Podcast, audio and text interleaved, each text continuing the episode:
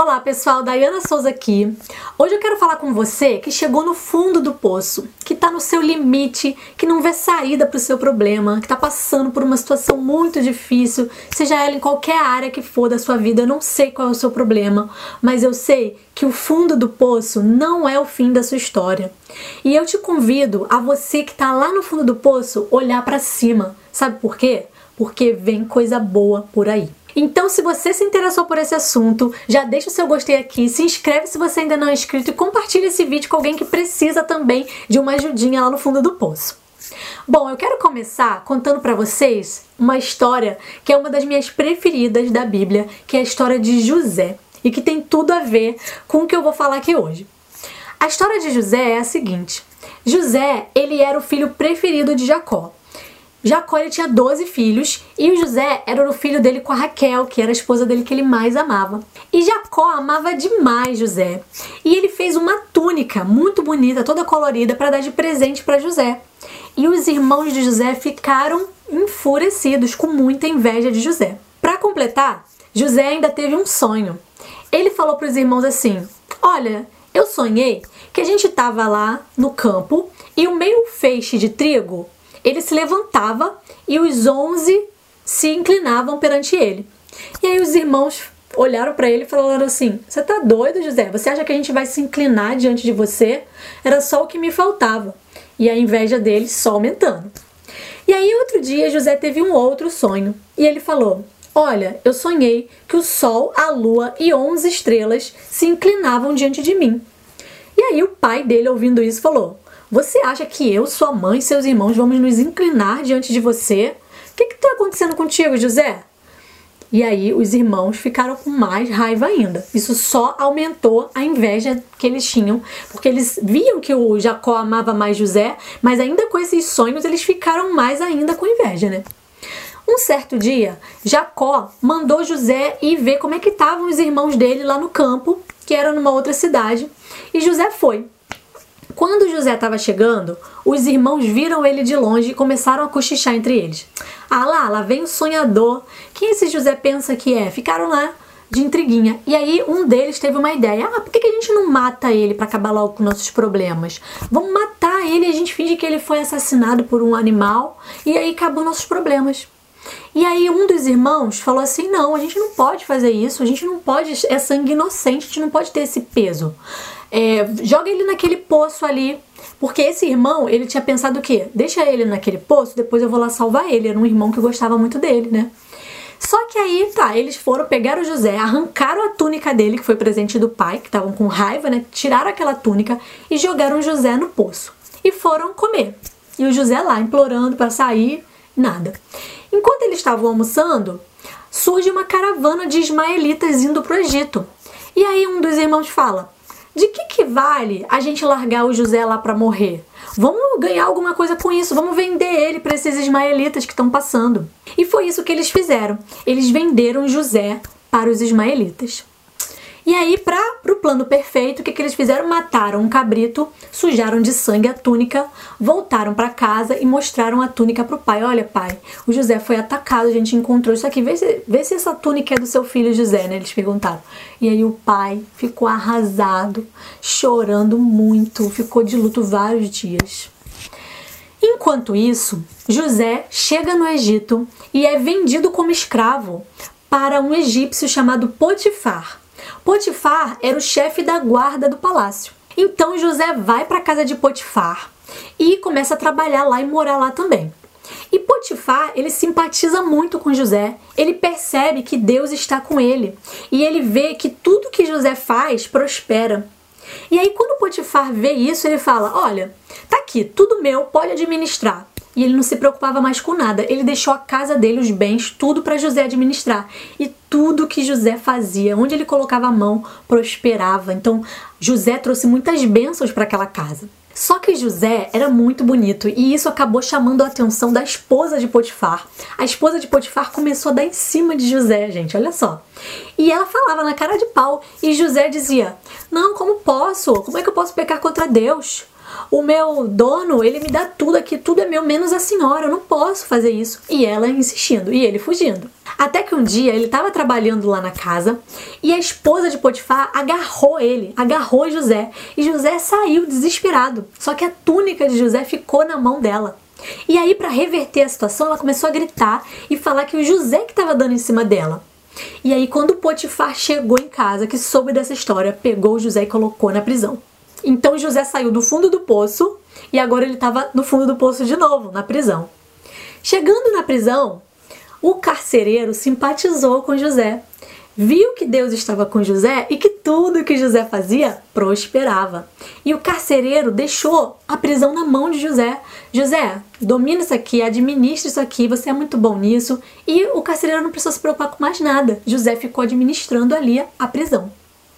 Um certo dia, o rei do Egito ficou ofendido, se sentiu ofendido com o chefe dos copeiros e o chefe dos padeiros e jogou esses dois na prisão. E então, numa manhã, enquanto José passava pelas celas, ele notou que essas duas pessoas elas estavam muito abatidas. Ele perguntou: "Vocês estão preocupados com o quê? Por que, que vocês estão com essa cara triste?" E aí os dois falaram: "Olha, nós tivemos um sonho, cada um sonhou uma coisa, e a gente já falou aqui com o pessoal e ninguém descobre o que, é esse sonho." E a gente está muito angustiado, a gente queria saber o que, que significa esse sonho. E aí José falou assim: Olha, quem dá a revelação dos sonhos é Deus. E aí falou: Me conta o seu sonho. Aí o copeiro foi o primeiro a falar. O copeiro contou o sonho que foi o seguinte: Eu sonhei que havia uma parreira e nessa parreira tinham três galhos. Desses galhos surgiam uvas maduras e eu espremia no cálice do rei. E José falou assim: essas três parreiras são três dias, e daqui a três dias o rei vai te tirar daqui e você vai voltar a servi-lo como copeiro. E aí o copeiro ficou todo bobo, todo feliz. O padeiro, escutando que o sonho, a revelação foi boa, o padeiro falou assim: deixa eu contar o meu também. E aí o padeiro contou. Só que o sonho do padeiro não era tão bom. Olha o que, que o padeiro sonhou. Ele falou assim: Olha, eu sonhei que em cima da minha cabeça tinham três cestos de pães, de tudo que o padeiro faz de gostoso, né? Várias comidas gostosas. E as aves vinham comer da minha cabeça. José falou assim: Esses três cestos da sua cabeça também são três dias. Daqui a três dias o rei vai te tirar da prisão, só que ele vai mandar arrancar seu pescoço e o seu corpo vai ficar pendurado e as aves do céu vão comer. O sonho do padeiro não foi nada bom, né? E foi isso que aconteceu. Passados três dias, o rei pegou o copeiro e botou o copeiro para trabalhar de volta e pegou o padeiro e mandou matar. Só que antes do copeiro sair da prisão, o José tinha pedido para que ele se lembrasse dele quando ele estivesse lá com o rei, falasse que ele estava ali injustamente, né? Contasse a história de José. Só que o copeiro esqueceu e o José passou mais dois anos na prisão. Mas o José não reclamava, em nenhum momento ele murmurou. Ele aceitava ali porque ele sabia olhar para o alto, ele sabia que dali havia alguma coisa boa. Então continua ouvindo essa história. Certo dia, o rei teve um sonho e esse sonho deixou o rei muito perturbado. Ele sonhou que ele estava em pé no rio e desse rio saíam sete vacas bonitas e gordas e elas começavam a comer o capim ali do lado do rio. E daqui a pouco surgiram sete vacas feias e magras, e elas se aproximavam das vacas gordas e elas engoliam as vacas gordas. O rei acordou desesperado daquele susto, daquele sonho, daquele pesadelo, e ele voltou a dormir. E ele tem outro sonho. Ele sonha que ele está no campo e surgem sete espigas de trigo de um mesmo pé, e essas espigas são bonitas, são cheias de grãos. E daqui a pouco surgem mais sete espigas feias, ressecadas, todas queimadas pelo sol. E as sete espigas feias começam a devorar as espigas boas. E aí ele acorda e a primeira coisa que ele quer saber é qual é o significado desse sonho. Então ele reúne os sábios, ele reúne todo mundo e conta o sonho para todo mundo e ninguém consegue descobrir o significado. E aí é que o copeiro lembra do José e lembra: puxa, eu vacilei com José, eu não contei pro rei sobre José, enfim. Mas agora ele vai contar. E aí ele fala: Olha, rei, quando eu estava lá na prisão com o padeiro, nós também tivemos um sonho e uma pessoa que estava lá na prisão com a gente, chamada José, ele resolveu o mistério do nosso sonho, descobriu o significado e aconteceu direitinho da forma como ele falou. Eu voltei para trabalhar com o senhor e o padeiro morreu. E aí o rei falou: traz esse José aqui, eu quero saber. E aí trouxe José, fez a barba tal, colocou José na frente do rei. O rei falou: Ah, você que, que adivinha os sonhos, você que sabe os significados? Ele: Não, eu não. É Deus que dá o significado, que permite que a gente entenda os sonhos, que dá a interpretação. E aí o rei foi, gostou de ouvir isso e contou o sonho para José. Das sete vacas gordas, que as sete vacas magras comiam as gordas, das sete espigas bonitas, que as sete espigas feias devoravam as espigas bonitas. E aí José falou o seguinte: esses dois sonhos significam a mesma coisa, significa o que Deus vai fazer. E aí o rei ficou assim, né?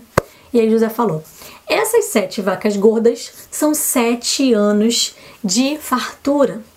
E as sete vacas magras são sete anos de fome.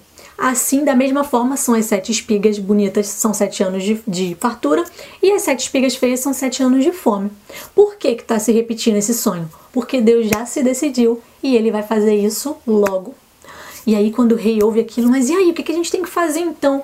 E aí, José sugere ao rei que ele nomeie uma pessoa muito inteligente, sábia, para poder administrar todo o Egito durante esses sete anos de fartura, que ele recolha mantimentos e armazene para que nos sete anos de fome haja comida para todo mundo.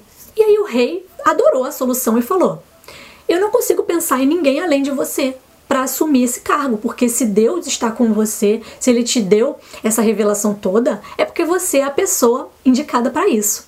E aí o rei coloca José para ser o governador do Egito. E assim José saiu do fundo do poço para governador do Egito.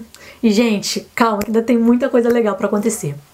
E aí José, com 30 anos, vira governador e ele viaja o Egito inteiro, recolhendo toda a quinta parte de tudo que era produzido no Egito, ele recolhia e ele armazenava, estocava. E aí, gente, ele conseguiu muita comida nesses anos de fartura. E quando começou a fome, ele tinha comida para vender para todo mundo, para quem quisesse. Os próprios egípcios compravam a comida de, dele, né? Então ele enriqueceu muito o reino. E os outros países começaram a, a saber que no Egito tinha comida, porque a fome foi uma coisa muito abrangente, pegou todo mundo, foi muito severa. E aí os países iam lá no Egito comprar comida. E quem que aparece no palácio, gente? Quem? Os irmãos de José. Vieram dez irmãos dele, o menorzinho ficou lá, o Benjamim. Os dez irmãos chegam no palácio e se inclinam diante do governador. Isso te lembra alguma coisa? José, na mesma hora, reconheceu seus irmãos e lembrou do sonho que ele teve. Olha aí o sonho de José se realizando. Os irmãos não reconheceram José, né? Imagina, passaram-se muitos anos. José, é, parece que passaram-se 13 anos e José já estava totalmente diferente, né? Quem que imaginar? Todos eles achavam que o José já tinha morrido. E o José estava ali na frente deles, só que eles não reconheceram. Tem mais coisa nessa história que eu não vou falar aqui porque o vídeo vai ficar muito longo, mas resumindo, passou um tempinho e na hora certa, no momento que José é, decidiu contar, né? Antes disso ele chora, ele ficou muito emocionado, ele sai para chorar, depois ele volta, fala mais algumas coisas, mas no momento que ele não aguenta mais, ele fala para os irmãos e ele fala: Gente, eu sou José, eu sou seu irmão, que vocês jogaram no poço, que vocês venderam.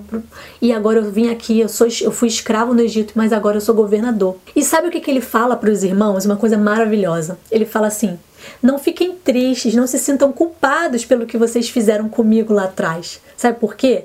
Porque isso tudo que eu passei foi providência de Deus, foi para salvar a vida de vocês, foi para salvar esse povo da fome. Foi para isso que eu passei por tudo aquilo. Tudo aquilo foi uma preparação. Gente, olha que lindo. Além de tudo, ele não foi vingativo. Ele falou para os irmãos que estava tudo bem. O que vocês fizeram é porque tinha que, tinha que acontecer. Deus permitiu. Ele falou assim: Deus me mandou na frente de vocês aqui para que eu salvasse a vida de vocês. Olha que lindo, gente. Para que eu salvasse a sua descendência. E, gente, foi exatamente isso. Tudo aquilo que José passou foi uma preparação para ele chegar no posto de governador. Lá na casa de Potifar, administrando as coisas de Potifar, ele estava ganhando o quê? Conhecimento, experiência. Mais uma vez na prisão, administrando a prisão, ele estava ganhando experiência e todos aqueles anos de sofrimento, né, difíceis, de injustiças que o José passou, o fundo do poço, a prisão, foi uma preparação de José para ele alcançar coisas maiores. E, gente, é isso que o fundo do poço vai fazer com você. Ele vai fazer você forçar você a olhar para cima, para saber que vem coisa lá, vem coisa boa. Você ter essa certeza faz você passar por essa prova muito melhor, faz você entender que tudo isso é uma preparação, que Deus está te preparando para chegar lá onde Ele quer te colocar. E quando você entende isso, você fica em paz, você não reclama, você entende que tudo isso faz parte, que o fundo do poço é passageiro, é transitório, vai passar, não é definitivo, não é o fim da sua história. O fundo do poço é para te levar além, é para te levar para lugares mais altos. Acredite nisso. A situação que você está vivendo hoje não é o fim da sua história, não acabou, ela é só uma vírgula. Qualquer que seja o problema que você esteja passando, não se entregue, não desista, porque isso tudo tá te fazendo mais forte, tá te preparando para algo maiores. Creia nisso. Creia que Deus está com você. Não reclame, não murmure, porque reclamar vai fazer você ficar andando em círculos. Assim como o povo de Israel andou em círculos quando eles estavam no deserto. Um caminho que era para eles terem feito em linha reta em três dias, eles levaram 40 anos por causa da murmuração. Então não reclame enquanto você estiver ali na situação difícil, na sua prisão, no fundo do poço. Olhe para cima e tenha a certeza de que algo bom está vindo aí, algo maior. Você vai sair do poço para você ir para o palácio, você vai sair daquela condição de escravo para ser governador. Vai acontecer alguma coisa muito boa, acredite. Tenha essa certeza dentro de você. Isso não é por acaso, nada é por acaso. As coisas acontecem por um motivo. Tudo tem um propósito. Quando você se agarra nisso, quando você tem essa certeza, tudo fica mais fácil, gente. É claro que vai doer, é claro que vai ser doloroso, mas você vai poder encontrar também alegria nisso tudo. Você vai conseguir encontrar esperança. A esperança, ela não acaba nunca. Você vai poder encontrar paz. Essa paz, essa certeza de que isso vai passar e de que isso tudo é uma preparação é o que vai fazer você passar por essa situação muito melhor. Então, gente, seja como José, não reclame, olhe para cima, olhe para cima porque vem coisa boa. Acredite, confia. Se você gostou desse vídeo, deixe seu like, compartilha com alguém que está precisando ouvir isso e se inscreve aqui se você ainda não é inscrito. Espero que vocês tenham gostado e até o próximo vídeo. Tchau, tchau!